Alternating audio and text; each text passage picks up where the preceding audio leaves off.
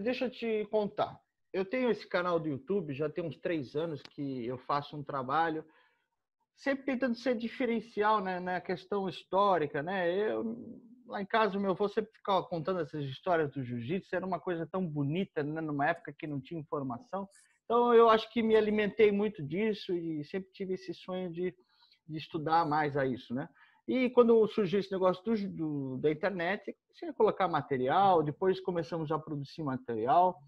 Conheci o Fábio e se tornamos logo grandes amigos, porque pô, a gente ama mesmo negócio. Ele contava, ah, o Pedro Emetério. Falei, pô, o Pedro Emetério conheço, esse conheço. Daí, pô, eu falei, pô, tu conhece tudo que eu conheço? Então vamos ser amigos, né?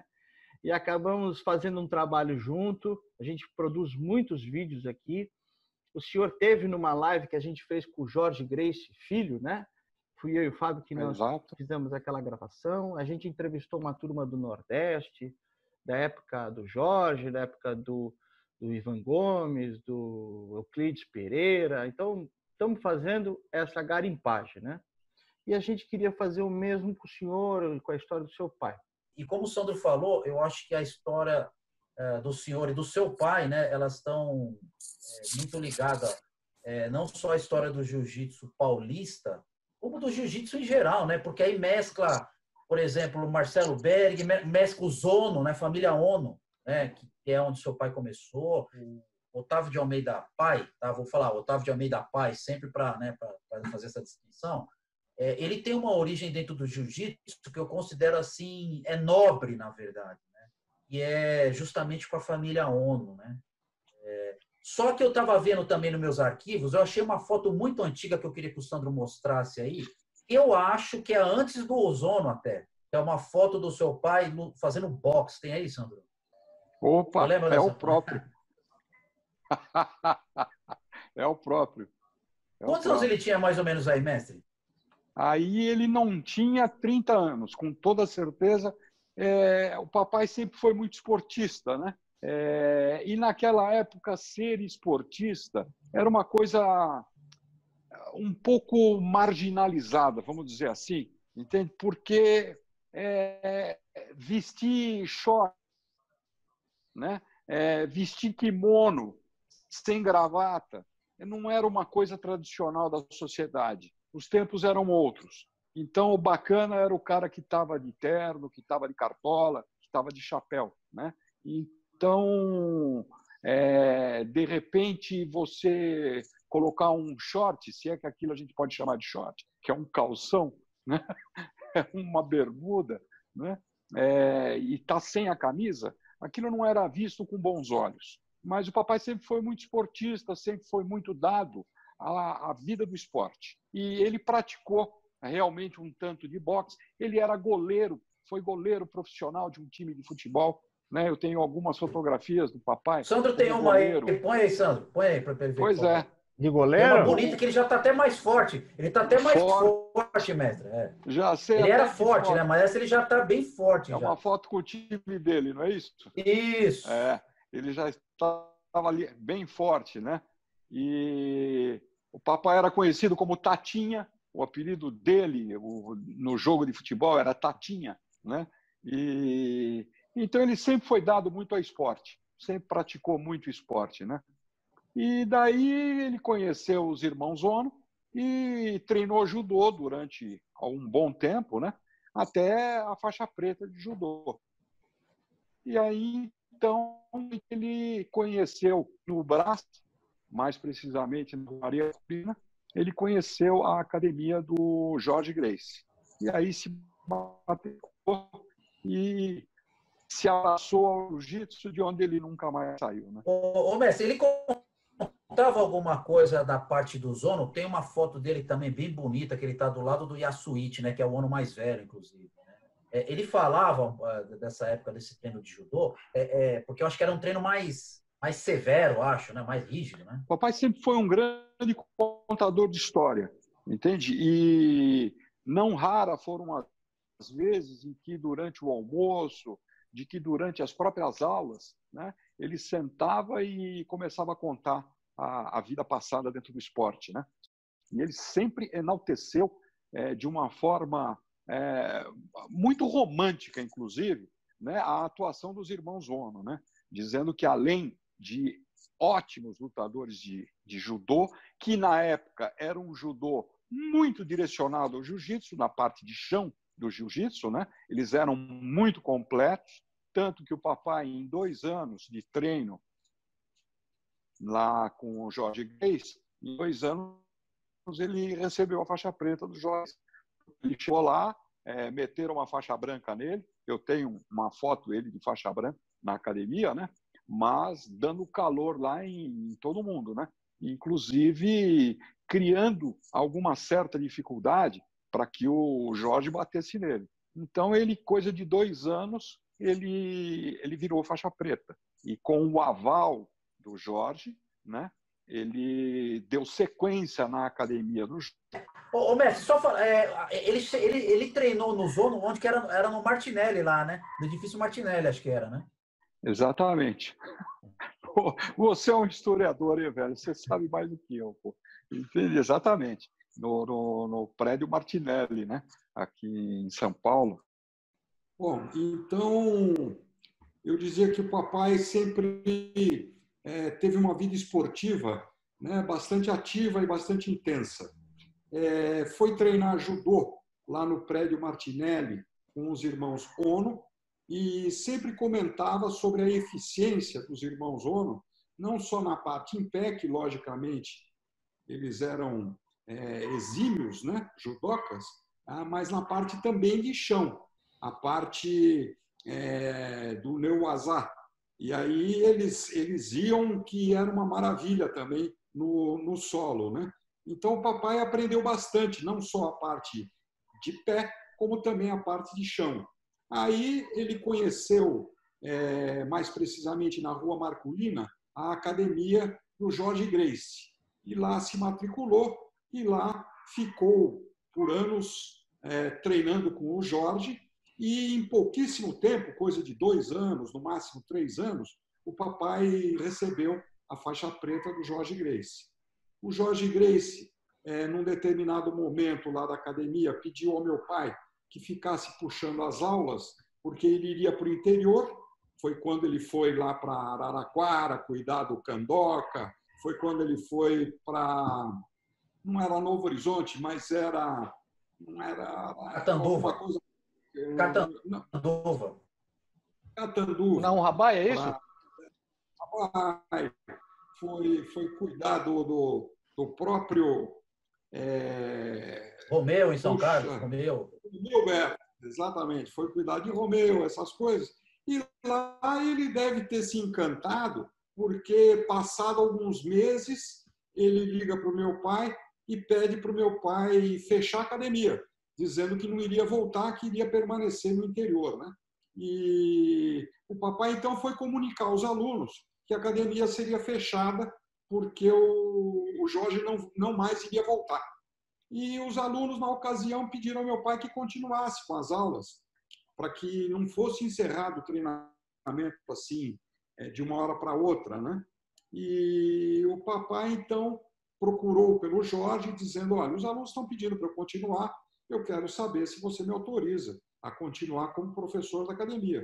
E o papai continuou mais dois anos como Academia Jorge Grace, pelo professor Otávio de Almeida. Eu tenho, inclusive, é, os folhetos da ocasião, né, onde tinha ali os próprios, o próprio certificado da academia, o certificado de faixa da academia, né, vinha a Academia Jorge Grace em cima, né, e depois pelo professor Otávio de Almeida. Passado esse tempo de dois, três anos, é, o papai ligou para ele perguntando se ele poderia conduzir a academia, até porque iria sair lá do Brás, né, e se ele poderia trocar para a Academia Otávio de Almeida e assumir definitivamente a identidade dele. Uma vez que ele cursava a faculdade de medicina, ele era terceiranista de medicina, né? mas que ele iria abrir mão da faculdade para se tornar professor de jiu-jitsu. E o Jorge não, não criou nenhum problema e até o incentivou, dizendo: não, faça isso e bola para frente, vou estar sempre com você, o que você precisar me procura. E eu sei que ele mesmo depois disso, teve algumas vezes com o Jorge, porque eram bons amigos. Né? Ô, mestre, o senhor falou um negócio interessante aí. O que, que o seu avô falou dessa. Porque assim, eu fico imaginando naquela. Eu tenho o diploma dele aqui, ele, ele ganhou a faixa preta primeiro grau em setembro de 1950, tá? Tem aqui o diploma, está assinado pelo Jorge e tudo. Agora, o que, que o seu avô falou no, em 1950, antes, né, um pouquinho, sei lá, enfim. Olha, eu vou parar o terceiro ano de medicina e vou dar aula de jiu-jitsu. Eu quero só. Só teve algum. Ele contava alguma coisa a respeito Contou, disso? Meu avô era uma pessoa extremamente rígida, né? É, eles tiveram uma briga muito séria né, por ocasião dessa decisão do meu pai. Né? Eu sei que ele ficou um bom tempo. Só para você ter uma ideia, é, o meu avô era um cara muito bem financeiramente, mas o meu pai, com 14 anos de idade, vendia água na rua. Então, você veja, a educação que meu pai recebeu né, foi uma educação extremamente rígida. Né? Ele, era, ele era levado a, a, a, a pão e água. Né? Ela, ela tratado mesmo com a escola da vida. Né? E quando ele tomou essa decisão, ele já era casado, inclusive, né? É, meu avô enlouqueceu, né? Falou: você não pode fazer uma coisa dessa, você está maluco. E, e, você sabe que eu digo até hoje que eu, na minha ah, mocidade, vamos dizer assim, né? na minha juventude, eu questionei muito meu pai, dizendo: Poxa, você largar uma, uma faculdade de medicina para ser professor de jiu-jitsu, né? é coragem toda a vida, né? Mas, é, hoje, com a idade que tenho, digo que ele jamais poderia tomar uma decisão tão acertada como tomou, né? Porque papai, sem sombra de dúvida, além de, de um bom professor de jiu-jitsu, ele foi um educador. Eu ainda hoje cruzo com alunos dele e recentemente cruzei com um aluno dele na praia e foi muito por acaso, porque eu estava eu tava com o Luciano, o Zafir, né? Por isso que o rapaz me parou, porque ele conhecia o Luciano. Né? Então parou, conversou e tal, não sei o que, pá, você deve lembrar do Otavinho. Né? Quando ele falou, você lembra do Otavinho, o cara caiu num choro, entende? Absurdo. Né? Falando, isso não pode ser verdade, pô, entende? Você é filho do meu segundo pai. Né? E isso acontece algumas vezes ainda hoje. Né? Há pouco tempo atrás, eu encontrei a gerente do banco de onde ele tinha conta. A festa que essa senhora fez para mim foi um negócio absurdo, né? Ou seja, papai marcou uma época, com toda certeza. O senhor falou uma coisa aí que eu, que, que eu lembrei de outra, outra passagem. O senhor falou que é, o Jorge Grace, inclusive, mantinha um relacionamento depois que ele saía, depois que ele saiu, né? Que ele deixou a academia. Isso é raro até. Eu, eu, tenho, eu tenho uma biografia do Jorge Grace, né? Geralmente ele, ele que foi o caso de acho que 99% dos alunos, ele deixava a academia embora e nunca mais aparecia. Só que no caso do seu pai foi um caso à parte, porque inclusive eu, eu sei de uma história que o Sandro não sei se ele sabe. O mestre Oswaldo Carnivale, ele, ele começou com seu pai, né? Ele começou com seu pai e, e, e ele falando para mim isso aí, né? Que quando ele foi ser promovido, o seu pai falou, olha, ele não falou nada, na verdade, ele esperou o Jorge voltar numa dessas vezes, né? O Jorge voltou para a academia e aí deram uma judiada lá no, deram uma judiada lá no, né, no, no Mestre Carnivale, e, e, e, o final da história o, o seu pai pergunta, né? Fala, e aí, Jorge, o que, que, você acha aí? Aí diz que o Jorge virou assim pro, né, pro seu pai e falou, dá a faixa preta para esse merdinha aí. Foi assim que o, é. que o mestre Oswaldo Carnivale ganhou a preta. Né? Então, quer dizer, eles tinham uma relação mesmo depois dele, né? Quer dizer, é, era, era impressionante isso. Olha, é, eu vou dizer uma coisa para você e até meio constrangido de te contar isso. Né? Há alguns bons anos atrás, eu fui chamado para dar uma entrevista na, na Rádio Bandeirantes. Né? E eu estava dando essa entrevista e, de repente, o repórter colocou o Hélio Grace na, na outra ponta da linha. Né? Falou, olha, inclusive nós vamos aproveitar que está do outro lado da linha aqui, mestre Hélio Grace e tudo. E o mestre Hélio, naquela ocasião, já tinha uma idade bastante avançada e eu tenho uma ligeira impressão de que ele achou que estivesse falando com meu pai. Entende? Rapaz, eu fiquei constrangido né, com a manifestação de carinho que o mestre Hélio entende, teve no telefone né, com meu pai. Então, você tem toda a razão. E digo outra para você. Eu fiquei sabendo dessa intimidade, fiquei sabendo desse carinho que o mestre Jorge Grace tinha pelo meu pai, pela esposa do Candoca. Eu, até alguns meses antes é, do Candoca falecer, eu tive na casa dele. Eu ia lá periodicamente visitá-lo, bater papo, ele me ligava. Era uma relação de amizade muito próxima, muito boa. E a esposa dele me contou passagens do Jorge, porque o Jorge dormia na casa do Candoca quando ia para Araraquara. Né? E ela acabou me contando umas histórias e algumas passagens lá com o Jorge e da relação de amizade que o Jorge tinha com meu pai e as manifestações que ele é, contou para ela né, a respeito de passagens com meu pai que eu não sabia. Eu não sabia. Meu pai contava, né, meu professor, meu professor, meu professor, mas nunca me contou de uma passagem, de outra, e, e coisas que, no fim, eu fiquei sabendo lá e fiquei, fiquei bastante sensibilizado né, com esse carinho, porque a família Grace não é disso, você mesmo acabou de falar. Eles não são dados a, a manifestação de, de convívio social. Né? E eu, eu sei que o Jorge teve, sim, uma amizade bem próxima com meu pai.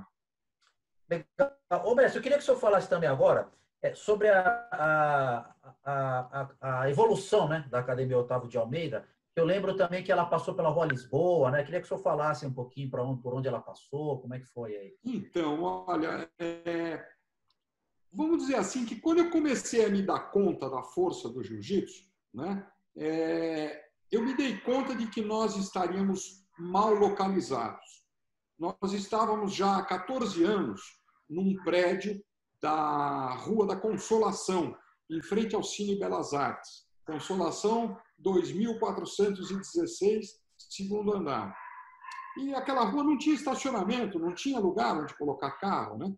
Então as aulas terminavam, o meu pai descia com os alunos e os colocava na escada ali do prédio e ele ficava na porta, na rua, né? É, então chegava o carro de fulano de tal, ele gritava o nome do aluno, o aluno vinha, descia até logo, boa aula e tal. Quer dizer, ele servia ali na, de, de, de porteiro, né, entregando os alunos um a um no carro, né, cumprimentando a mamãe. Olha, a aula hoje foi maravilhosa. É, olha, eu preciso saber como é que estão indo as notas da escola dele. É, queria saber como é que está o comportamento. Me liga depois, tal. E quando eu comecei a me dar conta dessa dificuldade que nós estávamos vivendo ali na, na Rua da Consolação, né, eu me propus a encontrar um local para a gente mudar a academia. E com a avó do meu pai. Né? Olha, procura algum lugar aí bacana e tal. E eu saí atrás. rodei São Paulo para tentar achar um lugar bacana. E nunca encontrava. E quando encontrava, estava fora das possibilidades do meu pai.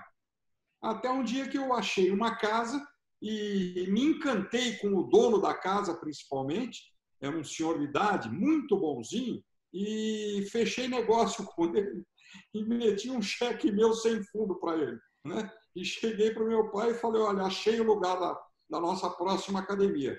Ah, vamos dar uma olhada e tal. Eu fui lá dar uma olhada, ele falou: Poxa, mas o aluguel e tal. Eu falei: Não, você não está entendendo. Eu já paguei o primeiro mês antecipado. Ele, Nossa, meu pai ficou sem falar comigo dois, três dias. Você está louco? Você deu um cheque sem fundo? Nós não temos dinheiro para pagar isso. Tudo a gente vai dar um jeito. Né? E foi o que aconteceu. É, em coisa de uma semana, nós mudamos. E antigamente, o colchão era colchão de, de, de algodão. Não era nem tatame de palha, era colchão de algodão. E coberto com lona de caminhão. Né? Era uma coisa bem primitiva, né? E olha, foi um tal de carregar colchão que eu me lembro até hoje, que eu carreguei de colchão não foi brincadeira. A gente enrolava, amarrava com a faixa, né? E botava em cima do carro, e botava e tudo, e vamos mudar, né? Esse já era na Lisboa? Onde que era, mestre? Esse? Rua Lisboa, 138. E ali eu fiquei por 30 anos, né?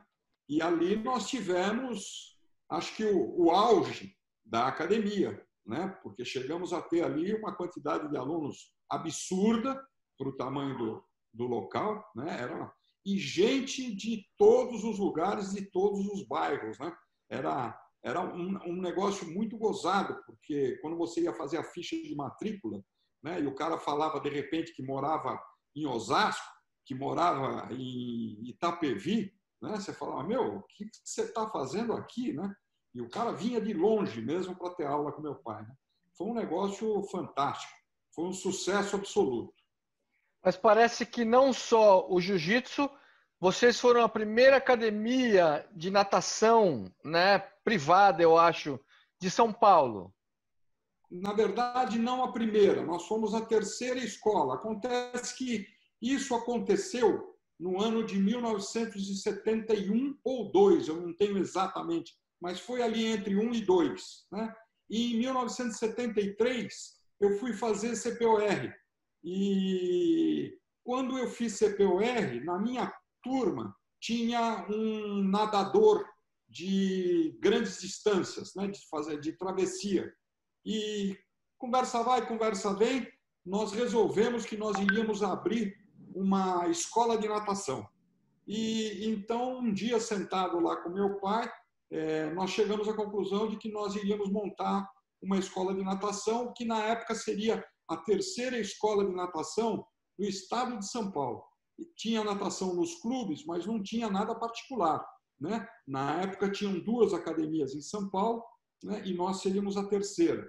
E eu ficaria sócio desse rapaz. Até o dia que meu pai me chamou e falou: olha, é, vamos fazer o seguinte, eu vou vender isso, vou vender aquilo e nós não precisamos fazer sociedade. Vamos construir para a gente mesmo. Né? E nós construímos então uma piscina no fundo da casa.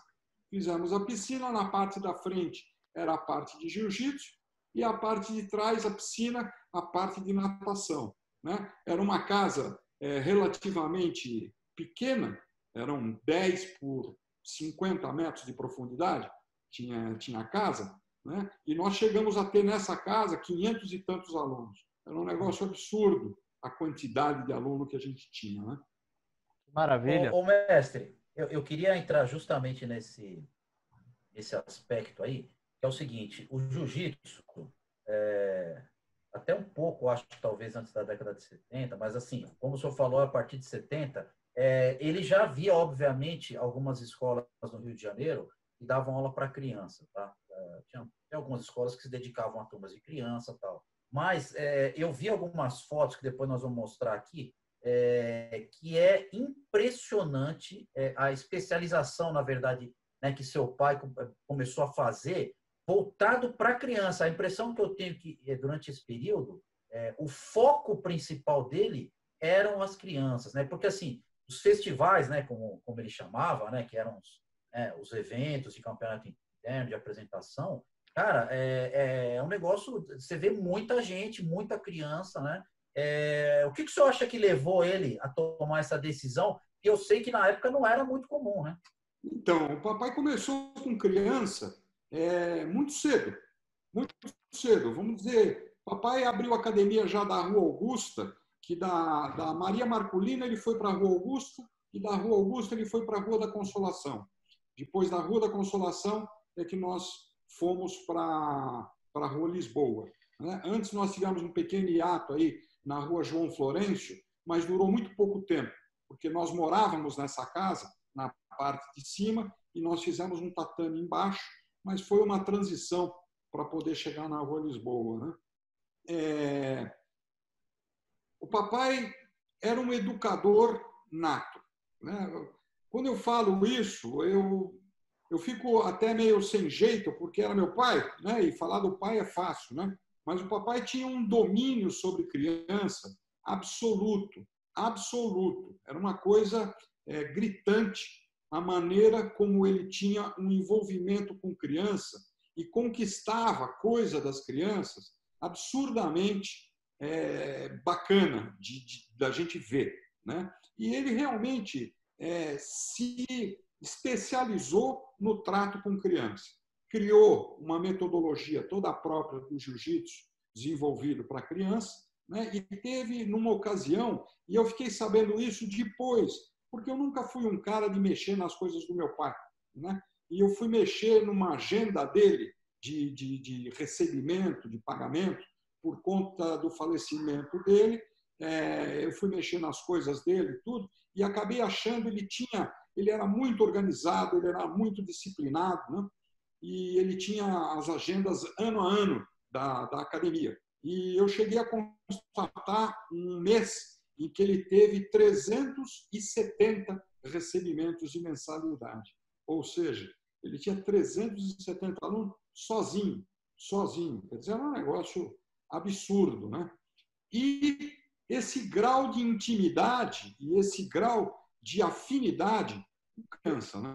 E é comum, é, uma hora antes de, de começar a aula, né, fazer fila na porta de pai e mãe querendo falar com ele sobre os problemas que os filhos estariam dando em casa. Né? E ele, durante as aulas, ele usava é, histórias, usava fatos que contavam a situação que ele tinha acabado de ouvir de reclamação do pai e da mãe, né? e transferia isso é, para o tatame contando uma história de alguém que ele tinha ouvido falar e tudo. Né? E era incrível como ele conseguia sucesso, o pai e da mãe ligar depois e falar, olha, meu filho não comia verdura e agora está comendo. é um negócio absurdo, né? Ô, ô, mestre, e seu então... pai, só uma pergunta. E seu pai sempre sozinho no tatame? Sempre sozinho, sempre sozinho. Os poucos dizer... que vieram a ajudar foi mais tarde, já na Rua Lisboa. Nós tivemos a ajuda ali do Hiroshi Nogami durante bastante tempo. Né? O Hiroshi era um faixa preta do Gastão Grace, trabalhava diretamente com Gastão Grace lá na cidade Jardim, né? E ele veio ficar com a gente é, e teve muito auxiliar, que eram aqueles que talvez desprovidos financeiramente, que ele ajudava e, e vinham lá para a academia e acabavam virando os instrutores, como ele chamava, né? Olha, esse aqui é meu instrutor. O próprio Moisés Murad ficou bastante tempo como instrutor do meu pai lá, né? Ô, mestre, só, é, eu vou além. Eu, eu, eu tive. O seu pai, para mim, ele foi um personagem fascinante eu queria muito ter conhecido ele, porque, assim, justamente por eu ter entrevistado é, Candoca, né, o mestre Candoca, é, o mestre Naum, é, o, o, o, mestre Romeu, o mestre Oswaldo Carnivale, eu posso dar uma lista aqui imensa. Tá? É impressionante, é impressionante como eles falam do seu pai. Eu, eu ficava impressionado. É, é, eu, eu, chego a dizer até que ele tinha um negócio assim meio que quase que Isso. sacerdotal, é, é, porque eles, eles eram fascinados pelo seu pai. É verdade. Então isso me despertou muito, né? É verdade. É, a pessoa falou que era só com criança, mas eu acho que não, era com os adultos também. É, o papai era de uma educação absurda né? E eu lamento muito não ter aprendido isso. Mas o papai era de uma amabilidade, né? de uma cordialidade é, absurda, mas absurda mesmo. Era um negócio é, gritante. Eu nunca vi meu pai falar um palavrão, entende? Quer dizer, é, uma vez eu na mesa falei pô. Pô, não é isso, pô. Né? ele falou: não esquece que eu preciso falar com você depois do, do almoço. Aí ele me chamou no quarto e falou: Você se deu conta do que você falou lá na mesa? Eu falei: Não, o que, você está falando? Meu, você falou pô. Você não pode falar um negócio desse. Você sabe o que é pô? Eu falei: Pô é pô. Entende? Isso aí é uma gíria, é expressão, a gente usa isso. Não, pô é uma, é uma abreviação de porra. Isso aí é uma das coisas mais horríveis que você poderia falar. Então, você imagina é, qual era o grau né, do meu pai. E ele poderia ter me repreendido na, na hora, na frente. Não, não. Ele me notificou ali, me pontuou ali, dizendo que iria conversar comigo um pouco mais tarde. Né? Até a educação dele é diferenciada, né? O não, educar dele era muito diferenciado. Eu tenho guardado até hoje né, é, presentes que ele trazia das viagens que ele fazia. Meu pai era navio maníaco, né? Todo ano ele subia no navio é, por volta do final do ano e só descia em março. Ele ficava dentro do navio janeiro e fevereiro. E meu pai viajou tanto de navio que ele foi contratado pela agência Abreu como professor de ginástica, né? porque ele fazia isso gratuitamente. Ele subia no navio né? e ele ficava indo e voltando, indo e voltando, e ele puxava a aula de ginástica todos os dias no navio, né? graciosamente, porque ele ia fazer a ginástica dele e acabava envolvendo ali os passageiros, dizendo, pô, vamos fazer junto, vamos fazer junto, até o momento que a, a agência Abreu contratou meu pai, então meu pai acabou sendo contratado como professor de ginástica do navio, né? Quer dizer, era uma coisa absurda, né? Ô, ô, ô mestre, fala alguns números aí para a gente também, que depois nós vamos passar algumas fotos, daqueles festivais no Liceu, tem vários festivais lá, né, que eu vi foto em teatro. Falando de, olha, para você ter uma ideia de que o papai era maluco, né, e o que ele era é, apaixonado por essas coisas, ele anualmente fazia um festival de entrega de faixa, é, sempre em algum lugar muito bacana. E durante anos seguidos foi feito no Liceu Eduardo Prado, que era na rua Jacurici, é, ali no Itaim. Né? E ali tinha um salão de festas muito grande, que na verdade o salão de festas era um teatro, e ele alugava esse teatro todos os anos para fazer a graduação de faixa. E a gente tem fotografias com aquilo abarrotado de gente, né? E era um festival que começava às 9 horas da manhã e ia até meio-dia, meio-dia e meio, por aí, três horas, três horas e meia de graduação de faixa, onde ele montava um espetáculo. Né? Ele pegava e usava praticamente todos os alunos que faziam uma apresentação. Quem tocava violão ia tocar violão, quem tocava piano, ele arrumava um piano e ia tocar piano, quem sabia subiar, ia subiar. Quem sabia fazer rolamento, fazia uma apresentação de rolamento. Ele montava historinhas. Né? Por exemplo, nós tínhamos é, muitos gêmeos treinando. Né? Então, ele pegava no, no, no palco, chamava um né? e dizia: Eu soube que você é um, um corredor, entende? Recordista mundial de velocidade, entende? que você corre demais, o menino concordava, dizia que sim e tal. Falava, bom, eu queria fazer uma experiência com você.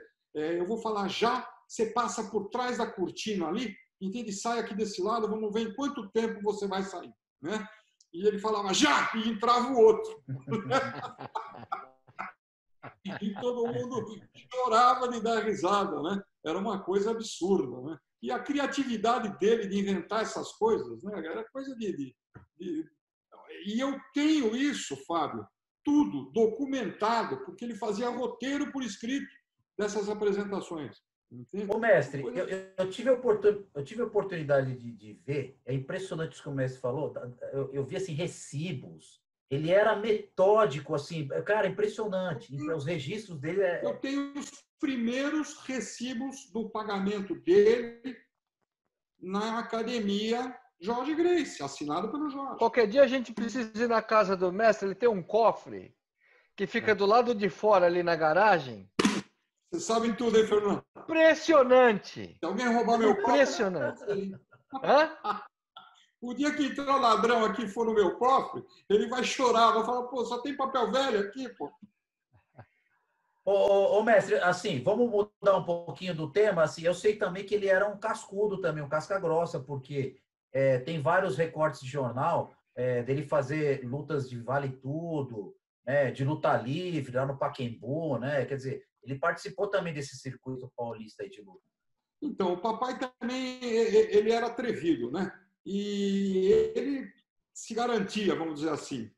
E mas ele tinha um defeito muito grande. Ele não prestava para esse tipo de coisa é, pela retidão dele, entendeu? Se ele tivesse uma oportunidade de dar uma cabeçada, se ele tivesse uma oportunidade qualquer né, de usar de um artifício maldoso para ganhar, ele não usava. Né? E a luta dele com o Valdemar, que pelo menos foi o que ele sempre contou, ficou acertado que seria uma luta sem kimono né, contra o Valdemar Santana. Só que o Valdemar Santana estava dando cabeçada e quem estava arbitrando era o Sakai e ele falava, Sakai, pô, ele está me batendo com a cabeça. Então, chegou um determinado momento que ele falou, não, desse jeito eu não continuo. E parou, né? E entregou a luta. Na verdade, ele não, não foi nocauteado, não, não bateu nem nada. Ele desistiu entende em razão da, da má conduta do Valdemar Santana. Né? Era um, Hoje, cara, era um cara muito polido para essa grosseria toda aí. Exatamente. Exatamente. Não prestava para esse tipo de coisa, não. Ô, ô, ô, mestre, olha só, outra coisa, é, como é que foi, é, agora essa, vamos partir já para a transição né, dele, essa parte de federação, como ele, ele começou a pensar nisso, como é que foi essa história aí? Então, isso a, a... o que, que eu vou falar para você? Pô? É, 1960 para 70, de 60 para 70, porque, inclusive ontem, eu estava vendo um campeonato paulista organizado por ele no Pelezão. Ô, Fernando, você tem que ver cada luta que eu vi ontem, rapaz você não tem ideia dessas fitas VHS aí, né? Tem umas lutas que eu vi ontem sensacionais. Orlando Saraiva lutando com com Roberto Reiter, entende? Olha, sensacional, sensacional. E o papai tentou fundar a Federação Paulista de Jiu-Jitsu, mas naquela ocasião não existiam três academias que tivessem o tal do CGC. Antigamente chamava CGC, né? E não tinha, era tudo. É, clandestino não é o nome certo, mas era extraoficial, né? Porque um dava aula no clube, outro dava aula não sei aonde, outro dava aula não sei aonde. O único que tinha papel em dia era meu pai, né? E depois, um tempo depois, o Oswaldo Canivale, né? Mas com dois não dava para montar, precisavam de três e ele não conseguiu. Então, ele era muito amigo do Newton Campos, então ele ficou com um departamento de jiu-jitsu dentro da Federação Paulista de Pugilismo. Por isso que todos os certificados da época do meu pai né, vinham com o logotipo da FP, FPP, Federação Paulista de Pugilismo. Né? E, e assim ele ficou a, a vida inteira tentando fazer a federação, mas não conseguiu. Como ele organizava esses campeonatos, né, eu acho que, eu, inclusive, já cheguei a contar essa história para você. Ele organizava os campeonatos e, na época, quem tinha aluno era ele. Então, ele fazia o Campeonato Paulista. Ele botava 120 alunos, né? aí o Orlando Saraiva colocava cinco. Aí o Pedro Emetério colocava três. Daí o Oswaldo Canivale colocava dez aí não sei quem colocava o, Jorge, o Jorge não, o Gastão Grace nunca participava. Né? Não, não é, não é, não é, meu jiu-jitsu não é competitivo, não é para isso e tudo. Mas os que tinham, inclusive na época de Campinas, aquele Carlos Luz, né, que chegou a participar com alunos e alguns outros, né, participando ali com alunos, mas meu pai ganhava tudo, até porque numericamente ele era muito grande, né? E eu ouvia é, os comentários, né? ganha porque tem um monte de aluno, ganha porque é ele quem pilota, ganha por causa disso, ganha por causa daquilo. Tentaram boicotar algumas vezes, né? o próprio Pedro Emetério, uma vez, invadiu um campeonato paulista com uma delegação carioca. Né? Na época, era uma diferença gritante o jiu-jitsu carioca para o jiu-jitsu paulista. Né? Era outro degrau. Você queria jiu-jitsu de casca grossa? Rio de Janeiro. Né? Isso aí sempre foi. Né? E o Pedro Emetério invadiu um campeonato paulista com, eu não lembro se eram 16, eu tenho a fotografia dessa delegação, né? e ele inscreveu todo esse pessoal, dizendo que era um pessoal que treinava aqui na Vigor, em São Paulo. Né? E tudo meu irmão. Esse pessoal, lembra do nome de alguns aí que estavam lá? pra, de São Paulo e do Rio de Janeiro? Não entendi. O nome de quem participou, de quem veio nessa. Eu mostrar a fotografia para você, você vai conhecer a maioria. Foi nessa Sérgio... que veio Jacaré. Jacaré. Fábio Santos. Fábio Santos. Tudo inscrito lá. Eu te mostro a fotografia. Né? E, inclusive, encontrei o Serginho Malandro outro dia, mandei a foto para ele. Nossa, ele quase desmaiou. Falou: não é possível que você tenha isso. Uhum. E, e acabamos fazendo, interrompendo o Campeonato Paulista, né? para fazer um São Paulo e Rio. E nós não fomos muito mal, não. De 16 lutas, nós perdemos oito e empatamos oito. O empate já era uma coisa maravilhosa para a gente. Né? E estava o Robson Grace sentado do lado do cronometrista, que na época era o Ademar, que era o cronometrista da, da Federação Paulista de Pugilismo, né? E o Robson ficava segurando a mão do Ademar, né? Quando o Carioca estava ali tomando um calor ou não estava conseguindo finalizar, o Robson não deixava o Ademar tocar o gongo, né? Tocava gongo antigamente, puxava. Né? E foi um negócio absurdo, né? E foi um negócio. Hoje a gente conta e morre e dá risada, né? E então, da família Grace, alguém lutou? Ou não, da família Grace não. Quem lutou da família Grace fui eu naquele campeonato que foi feito em Novo Horizonte, quando foi feita a primeira graduação dos faixas pretas do estado de São Paulo, né? Que eu estava no hotel e daí falou, oh, tu, tu vai pegar com, com, com o filho do, não, como é que é? Tu pega com Carlinhos, tu vai pegar com Carlinhos. E aí eu fiz uma com, com o Carlinhos, né? Naquela ocasião.